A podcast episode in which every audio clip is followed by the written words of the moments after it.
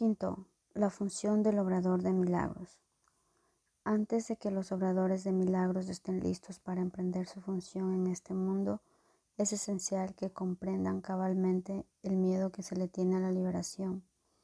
De lo contrario, podrían fomentar inadvertidamente la creencia de que la liberación significa aprisionamiento, creencia que de por sí ya es muy prevaleciente. Esta percepción errónea procede a su vez de la creencia de que el daño puede limitarse solo al cuerpo. Ello se debe al miedo subyacente de que la mente puede hacerse daño a sí misma. Ninguno de esos errores es significativo, ya que las creaciones falsas de la mente en realidad no existen.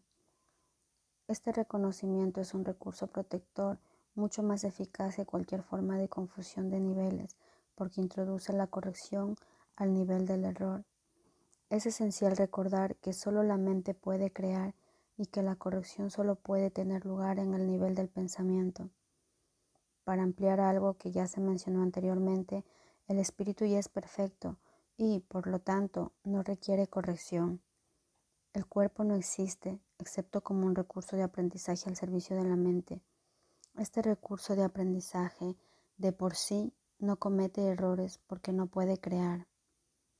Es obvio, pues, que inducir a la mente a que renuncie a sus creaciones falsas es la única aplicación de la capacidad creativa que realmente tiene sentido. La magia es el uso insensato o mal creativo de la mente.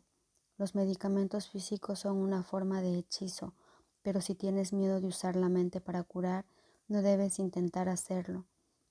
El hecho mismo de que tengas miedo hace que tu mente sea vulnerable a crear falsamente. Es probable, por lo tanto, que no entiendas correctamente cualquier curación que pudiera producirse. Y puesto que el egocentrismo va normalmente acompañado del miedo, tal vez no puedas aceptar la verdadera fuente de la curación. En tal caso, es menos arriesgado depender temporalmente de artificios curativos físicos, ya que no puedes percibirlos erróneamente como tus propias creaciones. Mientras tu sensación de vulnerabilidad persista, no debes intentar obrar milagros. He dicho ya que los milagros son expresiones de una orientación milagrosa, y una orientación milagrosa no es otra cosa que una mentalidad recta. Los que poseen una mentalidad recta no exaltan ni menosprecian la mente del que obra milagros ni, ni del que los recibe. En cuanto que medio de corrección, sin embargo, el milagro no tiene que esperar a que el que los ha de recibir goce de una mentalidad recta. De hecho, su propósito es restituirle su mente recta. Es esencial, no obstante, que el obrador de milagros esté en su mente recta, aunque sea brevemente, o de lo contrario será incapaz de restablecer la mentalidad recta en otros. El sanador que confía en su propio estado de preparación pone en peligro su entendimiento. Estás perfectamente a salvo siempre que no te preocupes en absoluto por tu estado de preparación pero mantengas firme confianza en el mío. Si tus inclinaciones a obrar milagros no están funcionando debidamente, es siempre porque el miedo se ha infiltrado en tu mentalidad recta y la ha invertido.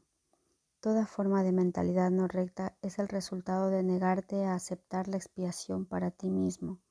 Si la aceptases, estarías en una posición desde la que podría reconocer que los que tienen necesidad de curación son simplemente aquellos que aún no se han dado cuenta de que la mentalidad recta es en sí la curación. La única responsabilidad del obrador de milagros es aceptar la expiación para sí mismo. Esto significa que reconoces que la mente es el único nivel creativo y que la expiación puede sanar sus errores.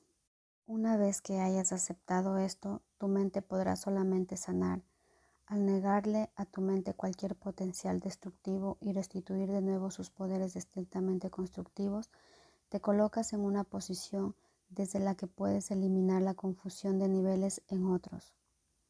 El mensaje que entonces les comunicas es el hecho irrefutable de que sus mentes son igualmente constructivas y de que sus creaciones falsas no pueden hacerles daño.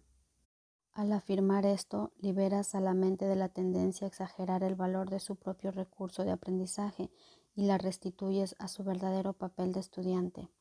Debe subrayarse nuevamente que al cuerpo le resulta tan imposible aprender como crear, en cuanto qué recurso de aprendizaje se deja llevar simplemente por el estudiante, más si se le dota falsamente de iniciativa propia, se convierte en una seria obstrucción para el mismo aprendizaje que debería facilitar. Solo la mente es capaz de iluminación.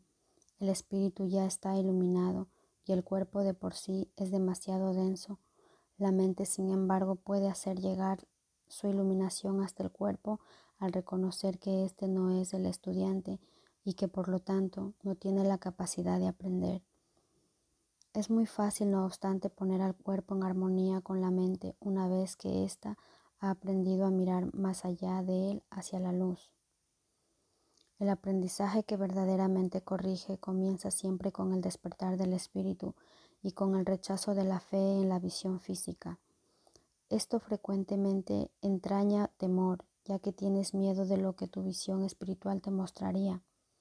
Anteriormente dije que el Espíritu Santo no puede ver errores y que solo puede mirar más allá de ellos hacia la defensa de la expiación. No cabe duda de que esto puede producir incomodidad, mas la incomodidad no es el resultado final de la percepción. Cuando se le permite al Espíritu Santo contemplar la profanación del altar, él mira de inmediato también hacia la expiación. Nada que él perciba puede producir miedo. Todo lo que resulta de la conciencia espiritual simplemente se canaliza hacia la corrección. La incomodidad se manifiesta únicamente para traer a la conciencia la necesidad de corrección. El miedo a la curación surge en última instancia de no estar uno completamente dispuesto a aceptar que la curación es necesaria.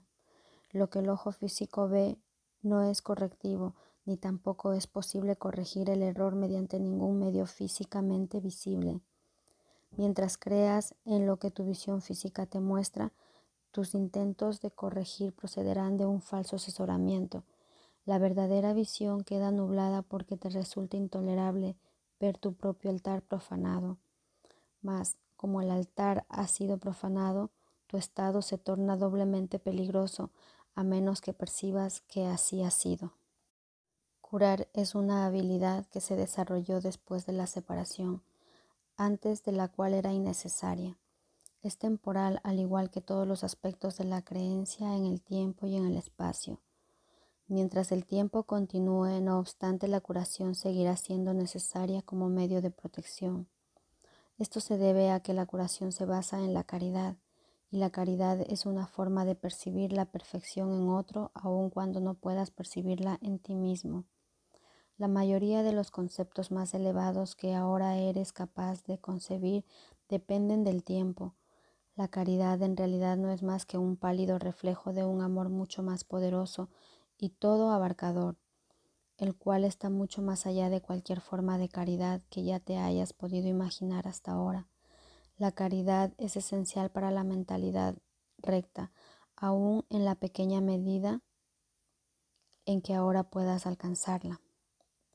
La caridad es una manera de ver a otro como si ya hubieses llegado mucho más allá de lo que en realidad ha logrado en el tiempo hasta ahora puesto que su pensamiento tiene fallos, no puede ver que la expiación es para él, pues de otro modo no tendría necesidad de caridad.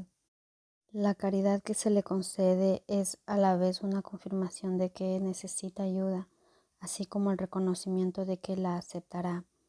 Estas dos percepciones denotan claramente su dependencia del tiempo, haciendo patente el hecho de que la caridad opera todavía dentro de las limitaciones de este mundo, Dije anteriormente que solo la revelación trasciende el tiempo.